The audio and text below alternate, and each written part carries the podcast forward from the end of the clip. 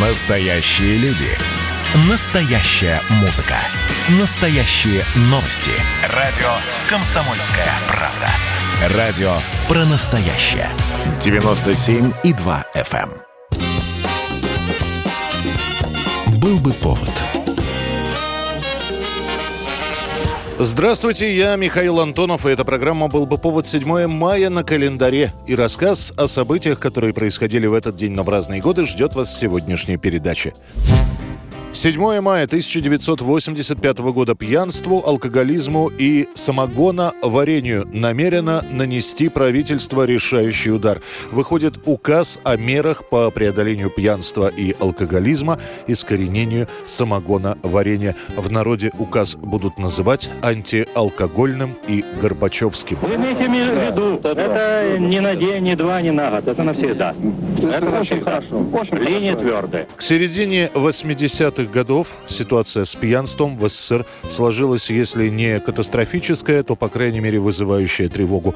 Пьют много, пьют разное. На свадьбы и похороны, во время проводов в армию или по случаю возвращения из нее, в честь премии или отпуска, на юбилеи, дни рождения и так далее, и так далее. На пасашок, на троих – из горла. Антиалкогольные кампании хоть и проводятся, как это было в 58-м или 72-м, но большого успеха они не приносят. Водка – это стратегический продукт страны. Любое изменение цены на нее вызывает народное недовольство. Невозможно точно подсчитать экономический ущерб, ежегодно наносимый народному хозяйству пьющими. Но то, что он измеряется миллиардами рублей, это факт. Горбачевская антиалкогольная кампания радикально. Появляется лозунг «Трезвость – норма жизни». Вся пресса, радио, телевидение переориентируются на борьбу с алкоголизмом. Из фильмов вырезаются сцены застолий и выпивки. Некоторые фильмы вообще стараются не показывать, например, «Иронию судьбы». Активно выпускаются агитационные материалы, репортажи, очерки о людях, пивших, но вставших на путь истины. Активно говорят про безалкогольные комсомольские свадьбы. И все-таки, Михаил Филиппович, до конца не получается у нас контакт на наших безалкогольных свадьбах между участниками свадьбы и работниками культуры. А все это происходит, видимо, от того, Мария Ильинична, что сейчас у нас культработники выступают и в роли режиссера, и в роли актера. Обратная сторона медали. Спиртное мало того, что дорожает, оно теперь продается в неудобное для людей рабочее время. У магазинов очереди нередко доходит до драк. Вырастает количество случаев самогоноварения брашка, сивуха, первач, барматуха. В каждом городе, в деревне, в поселке все знают, где можно достать горячительное. Те, кто не может достать спиртное, начинают пить спиртосодержащее. Лосьоны, технический спирт, денатурат. Вырастает количество наркоманов наркоманов. Казна из-за антиалкогольных ограничений недополучает миллиарды рублей. Самого Горбачева спустя год после начала кампании презрительно будут называть «минеральный секретарь». 1988 год. На волне гласности и перестройки в Советском Союзе проходит собрание партии «Демократический союз», которая называет себя первой оппозиционной КПСС партией.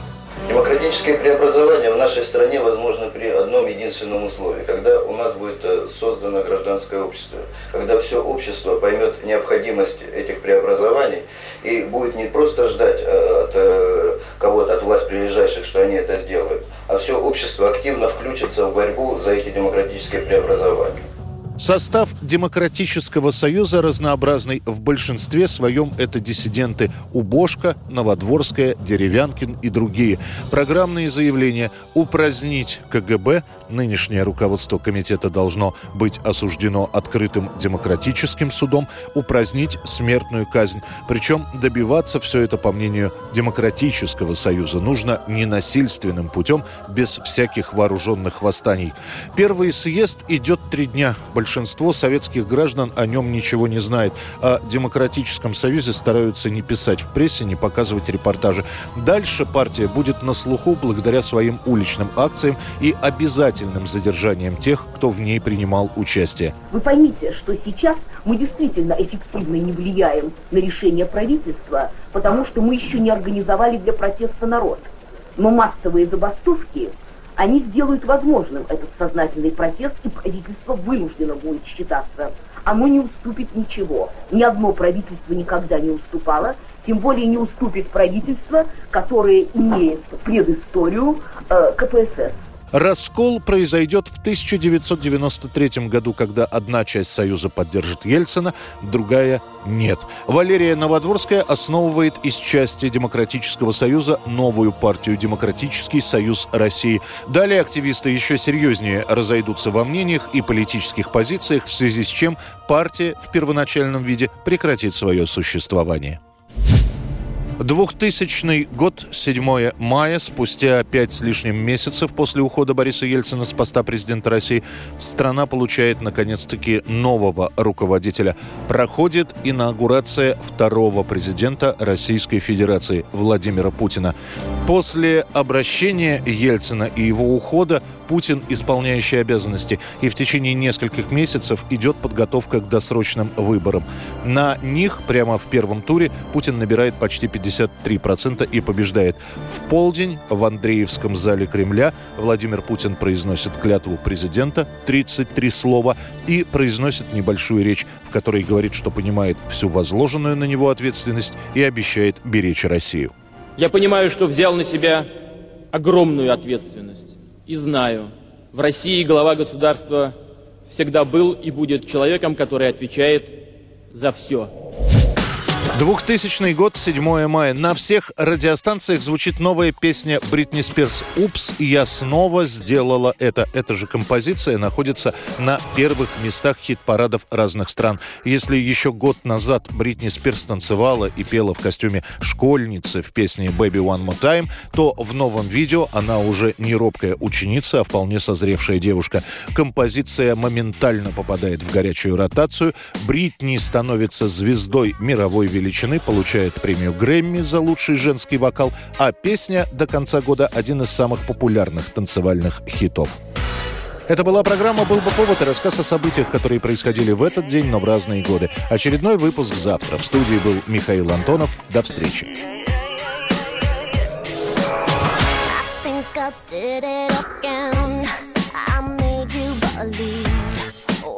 more than just friends.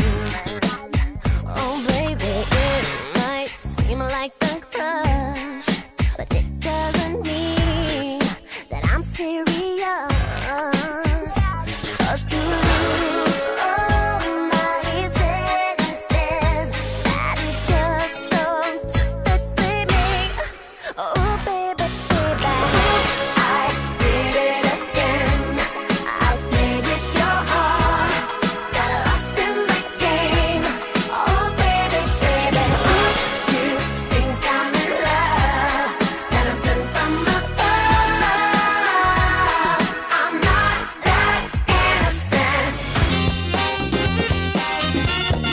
Был бы повод.